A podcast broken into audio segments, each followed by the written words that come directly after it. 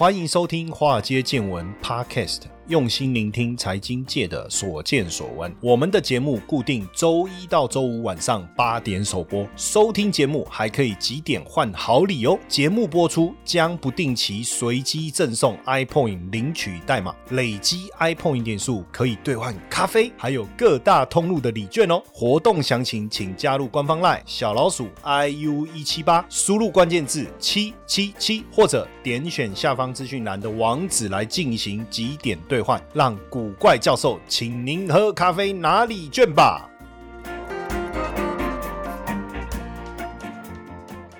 好，大家好，大家晚安，我是古怪教授谢承彦。今天呢，我邀请到一个我非常好的朋友。那其实呢，我们有很多地方非常的相似，譬如说，我是这个媒体界的红人，哈哈，哎，怎么有人这样讲自己？哈哈，不过无所谓了，哈哈，我觉反正人家老是说我买老王卖瓜，那他呢，哇，曾经是。年代电视台的当家晚间新闻的主播，哎，大家要知道哦，要当上晚间新闻的主播，这个很不容易的。你没有深厚的这个底子，然后你不是这个俊男，要不然就是美女，对不对？而且他也曾经是政论节目的主持人，奥雅卫视的节目制作人跟节目主持人，华视的政论节目主持人，啊，这也没什么了，反正了不起就上节目嘛，对不对？我也都在上节目啊，这有什么好讲的呢？哎，但是另外。一个呢，他过去呢在香港，哎呀，我常常跟他聊天的时候说，哎，搞不好当时我们在中环还擦身而过呢。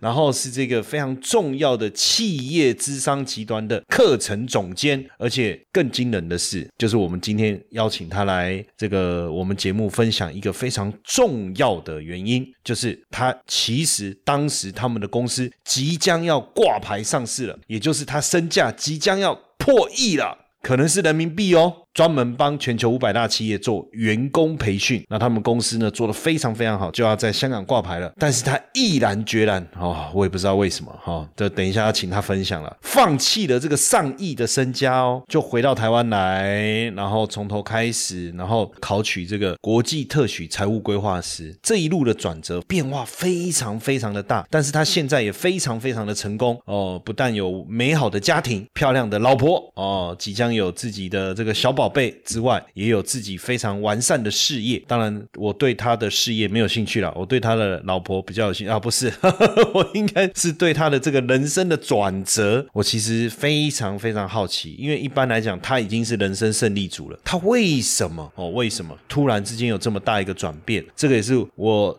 今天呢，为什么要邀请他来跟我们分享啊？因为我相信很多人在你人生很多的时刻，你非常的成功，你已经站在这个这个叫做什么人生的巅峰了。你可能会面临到一个非常重要的人生的转折，你要怎么做决定？你要怎么去决定你的未来？我现在不是要讲一个像某一些什么媒体在分享那种什么鸟故事，什么破产两次，投资股票然后翻身，哎哎，那不是就是我吗？啊，不好意思，我不是要讲这种烂故事啊，我要讲的是他已经走到。人生的顶峰了，他为什么要做了这么大的转变，回到台湾来重新开始，好不好？哦，前面讲了这么多，我要欢迎我们的今天的特别来宾曹世杰哦，请大家热烈掌声哦！哎，对，不好意思，我们是广播，所以没有掌声，我自己来好了。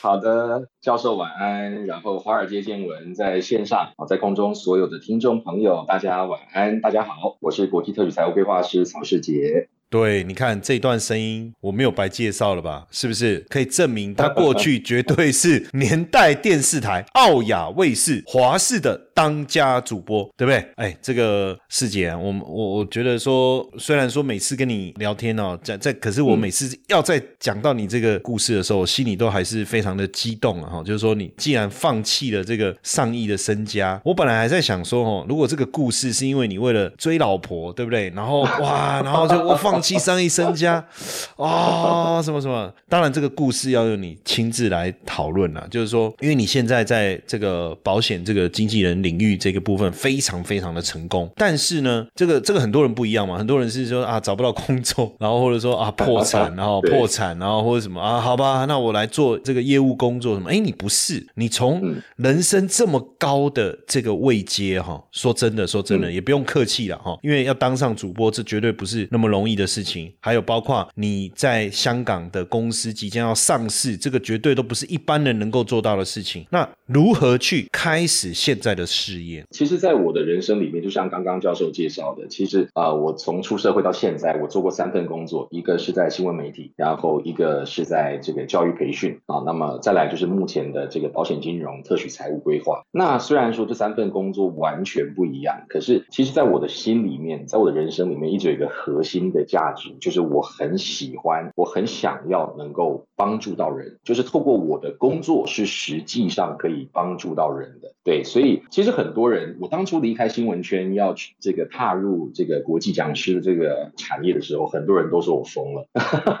然后当我再从这个啊香港的集团就是呃放掉了这么高的这个薪水跟收入，然后回到台湾来重新开始的时候，很多人也都说我疯了。其实我现在自己回头去想一想，就也是真的蛮疯狂的。嗯，对。但是呃，现在回头想一想，哎，真的疯了。因为很多人在追求财务自由啊，财务退休啊，OK。那其实我在二零一七年我就有这个机会是可以财务自由退休，对。但是我就觉得，其实我想要帮助人的这个理念，在那时候其实没有办法可以完整的实现，因为我在做这个课程的时候，其实是在协助一个人去改善他的家庭。可是有一次我自己就记得很清楚，就是呃，因为我在大陆做课程的时候，我的学生可能一两百人，那么啊，我就突然接。到家里面的电话，就是说，哎，这个孩子不舒服，在发烧，然后呃，准备要去医院急诊。那时候其实我是非常的心急的，就是我没有办法丢下我的这一大群的学生，这些业务主管回到台湾。那那时候我就开始思考一个问题了，就是我很想要帮助别人去改善他的家庭，去改善他的人生。可是如果当我的孩子需要我的时候，我没有办法在他身边，那我觉得就算我赚了再多的钱，好像也不是那么。值得，所以那时候就呃做了这个，现在看起来都还觉得蛮疯狂的决定，就回到台湾了，是这样。所以其实应该是讲说，说实在的啦，就是说以你那时候的收入，用钱也是可以解决啦，对不对？可是我说用钱的解决，意思说很多人是这样嘛，就是说，哎呀，小朋友生病了啊，那没关系，请个保姆啊，或者什么的之类之类的啊，那没有时间陪你啊，买玩具啊，哦之类的，就用钱去弥补你没有办法陪伴的这个过程。但是对你来讲，其实这这不是你要的，对不对？但话说回来，就是说，因为这样子的一个关系，对你来讲，家人。是一个最重要的一个核心嘛，所以即便即便呃，你你在这个电视台当主播，到后来这个跨到更高的层次，哦，成为这个啊香港这个即将上市公司的这个共同的合伙人，那到你回来，这当然就是你刚才讲的这起心动念。但问题是，我觉得这反差最大，就是说，今天如果是我假假设是是我的。好朋友，我可能都觉得无所谓了哦。但是如果假如今天我我我我小孩子到香港去工作，然后他公司即将上市贵了，我心里想说，哇塞，那我这个老爸可对不对？好 好好，你 可以好好的捞一笔，对不对？结果突然他跟我说他不干了，想要回来，因为家里的事情这样，我觉得我可以接受。嗯，我我觉得我可以接受，因为我之前在香港的时候，跟你有一种同样的感受，就是很寂寞，你知道吗？我那时候在香港，我就觉得很寂寞，然后常常。一个人在酒店里面哦，忍不住电话都拿出来要拨，不没有了，就是想要找人聊天呐，哈，好好好，那时候很多人说，那你就微信摇一摇，就就有人来陪你聊天。我说不要教坏，不要教坏人，对，不要乱教，对。但你会觉得有一种寂寞感。好，那也是一样嘛。我我也遇过啊，小朋友怎么了啊什么的。然后有一次他要考试，你知道吗？然后他说他问我问，他说要问爸爸啦。那我也不知道怎么，后来我就叫他 用手机拍，然后我就把它写一写，我再拍回去给他。但是我可能没有像你有那么强烈的那种，就是这种这叫什么感？失落感还是什么？我反正我觉得好像有解决，我也觉得 OK。但是话说回来，就是说你回到台湾，我相信你的家人可以支持你回来台湾这个决定。但是我觉得很很反差的是什么？就是为什么？回来却我我不是我现在不是说保险业不好哈，我的意思是说，人家会觉得说，那你回来你应该要么回电视圈嘛，对不对？或是或是同样的工作，你一定可以找到很很很 high pay 的，就是可以支付你很高薪水的类似在台湾的工作，一定可以找得到。但为什么会进入到呃，不要讲说保险业好了，我们就讲业务工作好了。那这这个部分的一个转变，我我我倒是蛮蛮想蛮想了解的。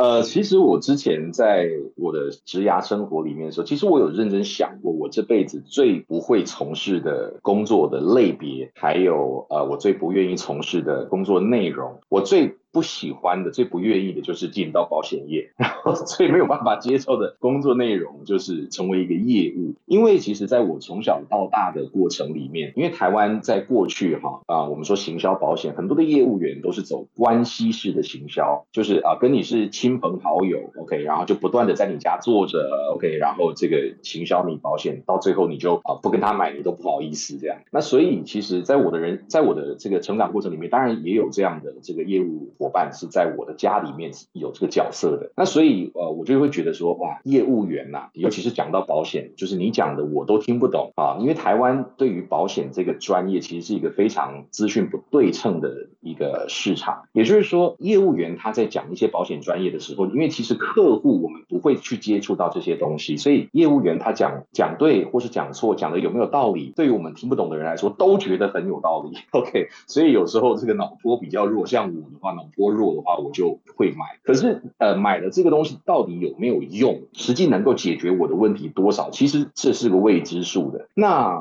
在以前，我就非常的不喜欢这份工作这个职业。可是我回到台湾之后，我就认真的了解了这个产业。OK，那我就发现了一个啊事实，其实我不是讨厌保险，我非常喜欢保险。为什么？因为它就是一个转嫁未来的风险。那因为啊，我是一个很爱家的人，所以。我也帮我的家人这个买了很多保险，我是喜欢保险的，可是我不喜欢的是被推销，我觉得被推销的感觉实在是非常非常的差。OK，所以我就从我自己的身上去看到，其实有很多人是有这样的需要，就是真的想要搞清楚自己的财务配置理财，真的很想要搞清楚自己的保险，可是没有一个可能当下没有遇到一个真正哎很专业的人，可以从一个很客观的角度去提供他分。分析去提供他建议，让他做一个很正确的决定。所以那时候，后来我仔细的评估了一下，加上我是基督徒，所以那时候我不断的在祷告，就是啊，我真的很不很不认同啊，不喜欢。但是主啊，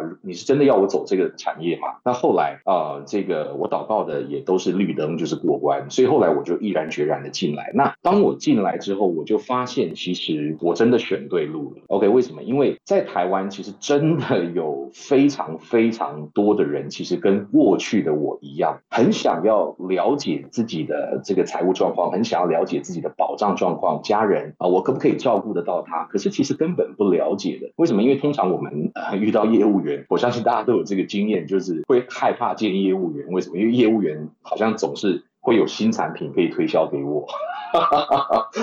对，所以呃，当我看到这个东西的时候，而且当我呃这个实际开始进行职业的时候，我就发现哇，在台湾需要被。帮助的人需要有正确的金融素养、财务智商的人实在是太多太多，所以我现在每天就是都非常的忙。因为对于我来说，我跟客户见面，我跟客户聊天，提供他分析，提供他建议。OK，你要不要买保险，或者是你要使用哪一种金融工具？对于我来讲，其实我不在意，我只在意的是我能不能够帮助你去建立一些观念。对，那所以当我现在回头去看二零一八年我做的这个决定，就是回到台湾，然后进到保。险金融产业，那么直到我后来我拿到这个国际特许财务规划师的这个执照，当我不断的去回想我这一路以来的心路历程，我真的觉得就是哇，感谢主，我走对路了，因为我可以很努力的用我的专业去提供别人协助。那么，因为我也不是业务员的个性，我常常跟我的客户讲，就是啊，很抱歉，我跟一般的业务员不一样啊，我这个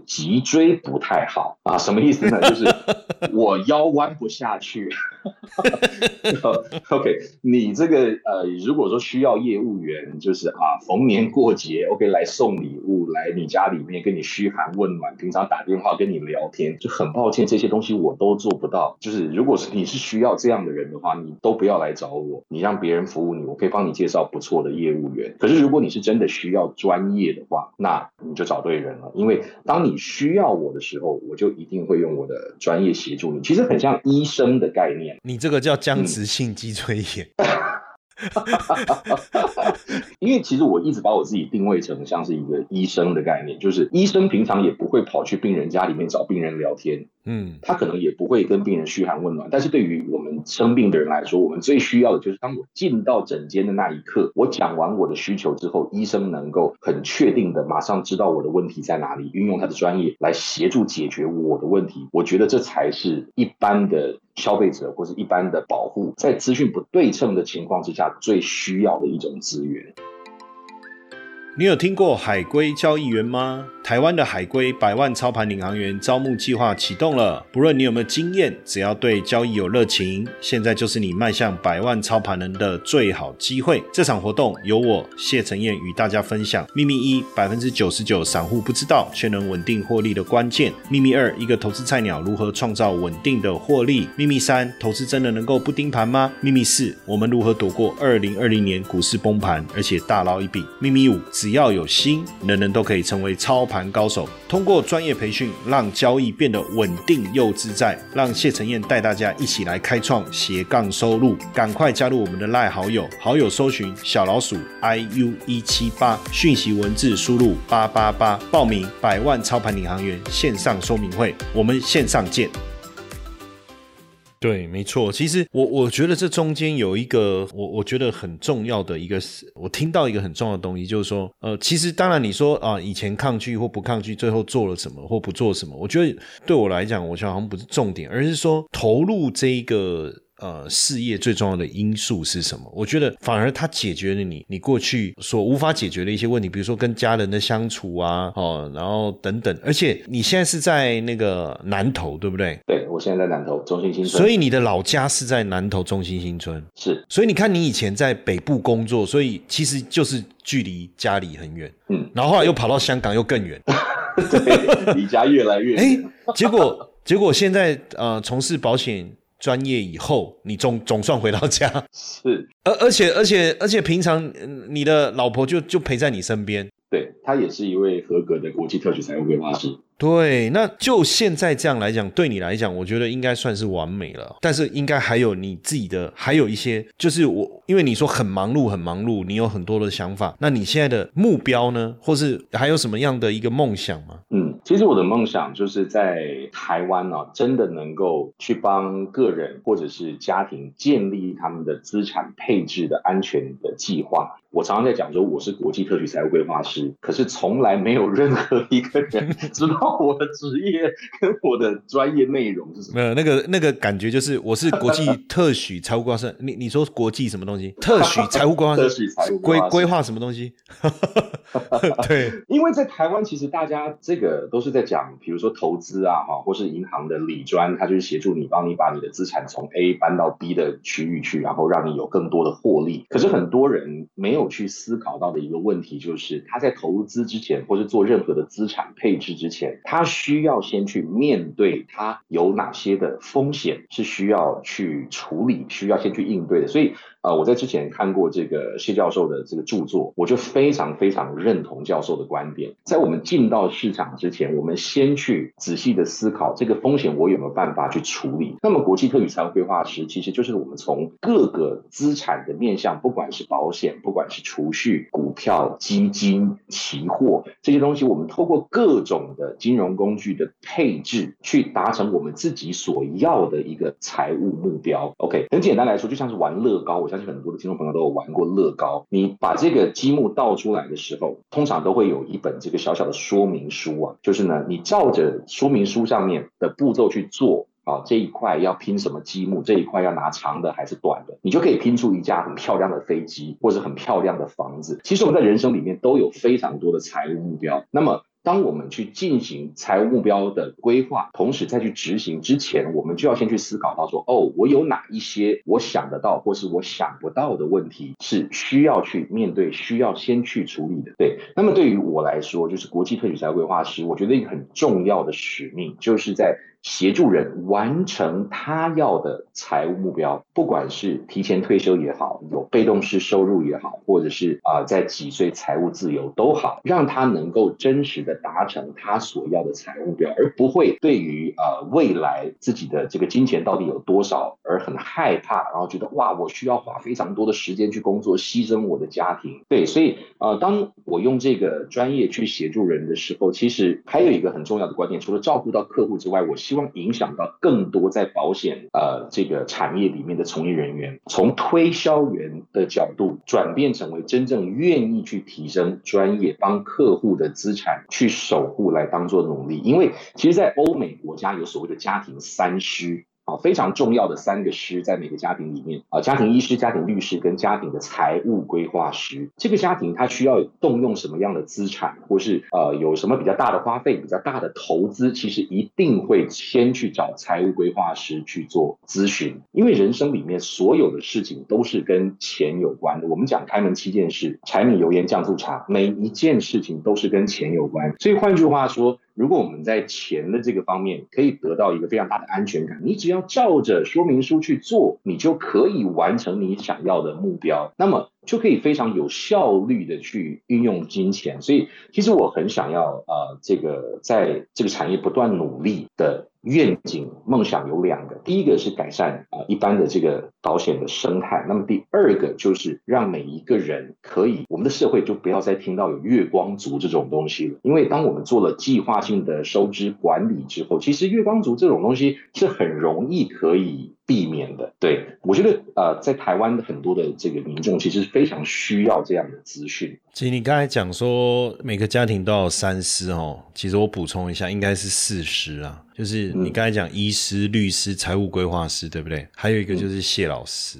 好，好，好，我同意，我同意，好，对不对？好，对，是是。其实你你刚才讲的是没有错，因为呃，因为我们在，因为像我自己在香港，我也有一个证照叫资产管理的这个牌照。那其实，在国外哦，不管是香港也好，或是欧欧欧洲，我我可能不是那么清楚哈。但是在美国，确实就是这种所谓的个人专业的这一个部分，不论你是是提供一个家庭的财务规划，或是像我拿到那个 license，他可以去帮。比如说某一个客户，他他的家庭就很有钱，那他就委托我来帮他操盘他们的这个资金，所以我就等于一个家庭的基金经理人的概念。其实，在国外这种专业的这种专业人士，他们是真的就是像你考你你持有的这个叫国际特许财务规划师，其实简单讲就是 CFP 这个东西，其实在国外它是非常受到尊重的哈。但是就毕竟是台湾，所以很我觉得你刚才讲那个没有错，就是也许就大家。努力的去去改变，我觉得如果没有人愿意去做这件事，就永远没有机会。但对，当然，我觉得这个这个理念很重要。但回到你，因为你其实就是在创业哦，我觉得就是在创业。其实你说什么做保险啊，做业务做什么，我觉得这不是重点，重点是就是，其实在这个过程当中，你就在经营自己的事业。那我我相信，呃，因为我我现在比较担心的一点是说，不是担心你了哈，我是说。我我我我现在在讲台湾的接下来的状况，因为现在国际经济的问题，然后俄乌战争的问题，通货膨胀的问题，其实很多人可能都还没有意识到。我我我有点担心下半年我们的经济会不会有一些冲击？那或许很多人他他会没有工作，那他可能就要自己创业，不管你创什么业哦，我我觉得都有可能自己要来当自己的老板。那对你来讲，创业一定有很大的一个成就感。但是在讲成就感之前，我想先。我我我觉得有一个东西，我想先聊一下，就是在这过程中，对你来讲遇到的困难是什么？啊，其实困难非常非常的多，为什么呢？因为啊，就像刚刚我所讲到的，教授有提到，就是国际特许财务规划师，哦，这种个人或是家庭的财务顾问这样的角色，在国外是普遍的，可是，在台湾却是非常的陌生的。好，所以基本上没有人知道我的这个职业内容是什么东西。那么，通常会认为说，哦，你有保险执照，那你就是个卖。保险的，或是你就是个拉保险的。如果再难听一点，就变成死拉保险，就是你就是要来赚我的没没有那么夸张了，没你有听过别人讲死拉哦？有有，真的还是假的？在当下听到拉跟卖这两个形容词是我常听到的啦。因为在听到，其实当下会很难过。为什么呢？我举个很简单的例子，这是真实的故事。我那我那天见完这个客户之后，其实我是非常非常的难过。OK，就是有一位客户，他是一位企业主，是我的客户。那么他的妈妈请我帮他看一下他现有的保障。OK，那么当我帮客户做保单见证的时候，我会帮他看得很细，包括他的投保的细节啊，他。的条款的内容啊，有没有什么他需要特别注意的地方，我都会看得很细。结果后来我就发现了一件事情，就是这个客户的妈妈她是有一些啊三高这样的问题，可是，在啊他投保的这个契约的这个健康告知书上面是完全够都健康的，是没有告知任何的体况的。那么依照保险法律有四条，其实如果说啊我们在投保的时候，我们刻意隐匿。或是我们做不实告知的话，这张保险契约它是可以，保险公司是不承认的。除了保险公司跟你解约，然后没收你的保费之外，还要寄存证信函给你。OK，那么那时候呃，我知道这个情况之后，我就开始协助这个呃企业主的妈妈来做处理。可是这个妈妈好像就把我当成一般的保险业务员了，就是啊，我要怂恿他解约，然后要卖他新的保单。所以完全不夸张，有一次我在呃他们家跟他聊这件事情的时候，跟他妈妈聊这件事情的时候，我从头被骂到尾。就是骂到我都不知道我该如何呃为我自己去辩白什么，因为。当一个人的观念他非常的根深蒂固、先入为主的时候，无论我讲什么都没有用。所以后来我就放弃抵抗，我就 OK 好。那如果说我真的啊，你觉得我呃这个没有办法帮到你，那没有问题好，那我就先行离开了。我也就不想再多讲一些什么东西。可是离开的这个路上其实是非常非常难过的，因为呃我知道我是一片好心来想要协助你，可是哇，你不但不了解，你还误会我。然后还把我骂了一顿，对。但是换个角度想，其实我觉得这也是呃成长的养分呐，对啊，因为这就凸显出来，其实台湾的民众是非常非常需要在这一块得到一个专业的协助，因为就是因为不了解，所以才会有这么多的抗拒跟保护自己的这些作为啊。那当然，这个这个说真的哦，能能够挺过来，那真的很不容易。还好不是我，如果是我当下大概哦，对。那在这个过程中，给你带来的成就感呢？呃，成就感其实，当我在跟客户在聊的时候，因为其实来到我面前的客户。通常都会有非常多的这个资产配置，OK，好，这个保险也好啊，各种的理财工具都好，都会有很多的资产配置。可是，在配到一定的程度之后，他们会发现自己的钱好像不管怎么样都不够用。像是我有一位客户，五十多岁的老师，其实在不过多久，在没有几年，他其实就可以退休了。好，名下有房啊，有车啊，可是他却是每个月的这个资金非常非常的紧。那他来找。找我的时候，他就跟我聊这个问题。我说那很简单，我们就先仔细的来看一次你全部的收支状况跟你目前的资产配置啊。所以我后来我帮他做了一份个人的财报。那其实困扰他非常久的问题，我们大概半小时就把真正的症结点抓出来。就是他的这个收支管理上面有很大的问题，尤其是他的房贷啊是非常大的一个沉重的负担，已经超过他可以负担的安全限度。所以呢，我就帮他做了一些这个资产的建议。那到后来他。不但这个每一个月的房贷金额是可以减少的，同时他在进行适当的这个投资理财、资产配置啊，等于说他在退休的时候，他手上这笔钱除了可以完全的把房贷一笔还掉之外，他还可以再多个一百万。的退休金啊，一百万对于这个经商的人来说可能不是那么的大，但是对于一般的上班族或者对于一般的老师来讲，这个一百万的退休金其实是一个不小数字。那当我把这个财务案子提给这位客户的时候，其实他非常非常的开心，所以我可以从怎么讲，原本眉头深锁的这个过程里面看到哇，脸上出现笑容了，我就知道哇，我真的是协助他做了一件很正确的事情。其实当我能够协助客户走出这个。恶性的这个财务回圈的时候，其实这是我最大最大的成就感，也是我坚持到现在的原因。不然这份工作真的很容易被误会。